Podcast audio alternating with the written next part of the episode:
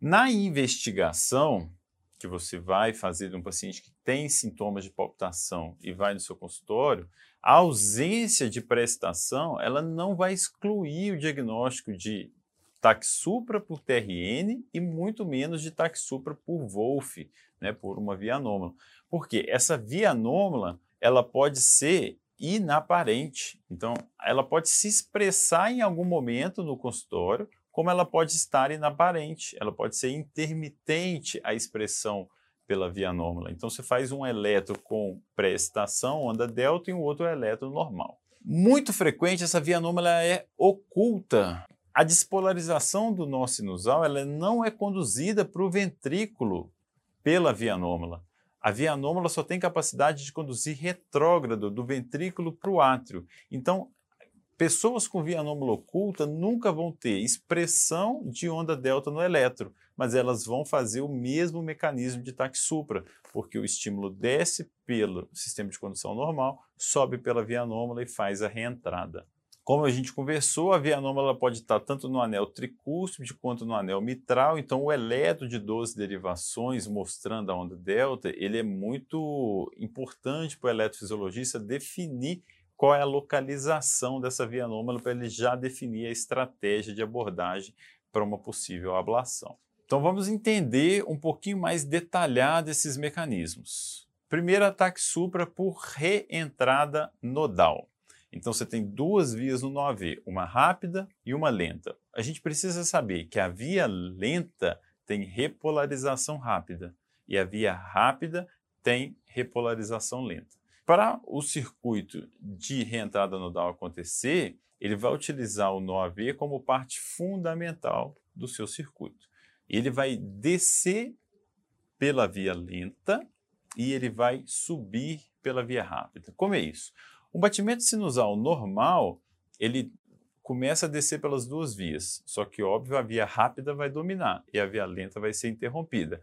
Aí a via lenta repolariza rápido, enquanto a via rápida está repolarizando lento. Quando vem uma extrasístole, ela desce pela lenta, porque ela rápida ainda está refratária. E aí ela desce pela lenta, sobe pela rápida e faz um circuito de reentrada e taque supra.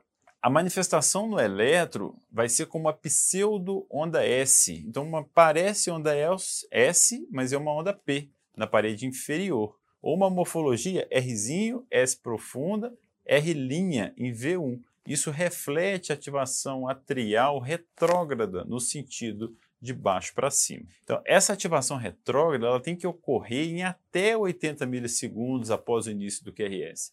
Então, frequentemente ela está dentro do QRS e não vai ser observada, mas a gente vai adquirir capacidade ali no olhar de identificar pseudo-onda R ou pseudo-onda S que reflete essa P retrógrada, ok?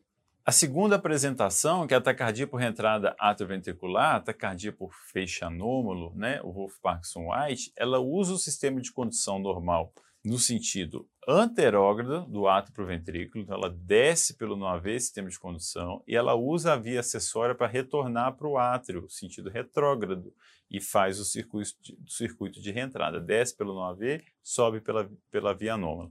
Então o QRS da taquicardia geralmente é estreito, porque a despolarização ventricular é pelo sistema de condução, e a P retrógrada ela vai se localizar mais tardia, então acima de 80 milissegundos após o início do QRS. Então, ela vai acabar aparecendo dentro do intervalo ST, ok? Porque o circuito de reentrada é maior, ele não é restrito ao NOAV, ele vai descer pelo NOAV e vai até a localização da via anômala para voltar para o ato. O QRS alternante é raro, né? também encontrado em tamponamento, mas ele é sugestivo de taquicardia por reentrada atrioventricular. Então você vê um ataque supra regular, QRS estreito, mas com amplitude alternante, um QRS grande e um pequeno. Isso é uma manifestação da taquicardia do Wolff. Essa taquicardia do Wolff, por reentrada atrioventricular, ela ainda pode ser antidrômica, porque essa que a gente conversou é a ortodrômica, desce pelo não e sobe pela via anômala.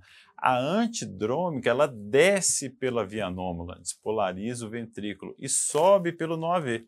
Então a gente já entendeu que se ela desce pela via anômala, ela não utiliza o sistema de condução para despolarizar o ventrículo, é um QRS largo, ok? Então, ele faz diagnóstico diferencial com a taquicardia ventricular monomórfica. Por último, a taquicardia atrial, focal, automática. Ela manifesta no eletro semelhante às taxupras pelos mecanismos de dupla via nodal ou via anômala. A diferença que você vai identificar é que na ataque atrial, a R P' é maior que o P' R. O que, que, é isso? A gente viu lá no ataque supra por reentrada, nodal ou fecha anômalo, que o R P', então do início da onda R até a onda P retrógrada, é menor que 80 milissegundos na, na, dupla via nodal e é maior do que 80 milissegundos no Wolf. Só que nesses dois casos, o RP' é menor do que o intervalo do, da onda P até o próximo QRS, que é o P''R. Já no ataque atrial, você espera que o, o, o R P' seja maior do que o P''R. Então você tem a P para R curtinha e da R para a próxima P longo, ok? Outra característica que eu estava esquecendo de comentar com vocês é que se você, por exemplo, estiver num holter e conseguir identificar o início e o fim dessa taquicardia atrial automática, ela costuma manifestar o fenômeno de aceleração, que é o warm-up, e o fenômeno de desaceleração, que é o cool down. Então ela começa aquecendo, vai acelerando, adquire uma estabilidade rápida, e depois a desacelera e termina. Enquanto as duas outras, por reentrada nodal ou reentrada atrioventricular, ela tem início e término súbito, ela não tem esse fenômeno de aquecimento e desaquecimento. A taquicardia atrial ela ainda pode ser multifocal, quando você tem uma taquicardia com várias ondas P, pelo menos três morfologias diferentes. Né? Nesses episódios, o intervalo PP e PR ele pode variar, porque depende ali da, da, do automatismo de cada foco do átrio.